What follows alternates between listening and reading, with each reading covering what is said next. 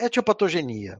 Só lembrando daquilo que a gente entende como patogenia da doença periodontal, um resumão, né? Tendo a presença do fator etiológico primário da doença periodontal, que é a placa, o biofilme, nós vamos ter uma agressão, essa agressão vai levar a uma resposta imune-inflamatória. A maneira com que essa resposta imune-inflamatória ocorrer, ela vai promover alterações no metabolismo do tecido conjuntivo e ósseo. Então, perda de tecido conjuntivo, perda de tecido ósseo, e os sinais clínicos da doença aparecerão. Então, gengivite, periodontite, tá?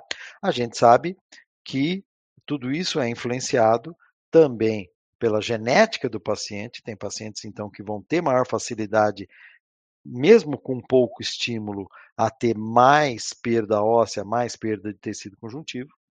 E a, a, situações, por exemplo, de tabagismo, diabetes, que vão influenciar a evolução dessa resposta imunoinflamatória, consequentemente, o aparecimento da doença periodontal ou a evolução da doença periodontal, tá? Diabetes e tabagismo são fatores de risco reconhecidamente importantes para a evolução da doença periodontal. A gente sabe que a doença periodontal também pode influenciar a diabetes, aquela história da via de mão dupla, tá?